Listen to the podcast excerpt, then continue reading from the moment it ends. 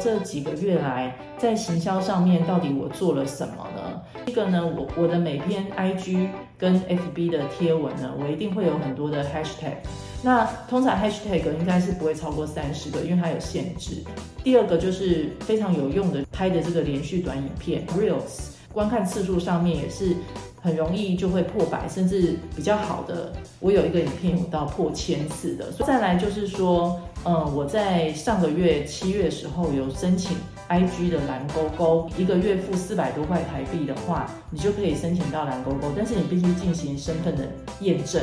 要必须诚实跟大家讲，贴文或者是短影片还是大家比较习惯的。哦，IG 那边的触及率大概可以到。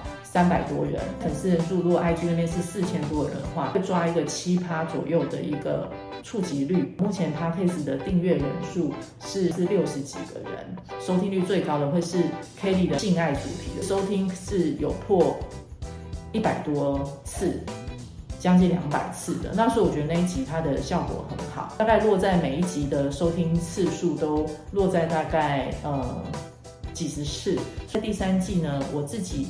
能够多一点挑战，让自己在就是主题上面，甚至自己的分享上面，能够多一点篇幅。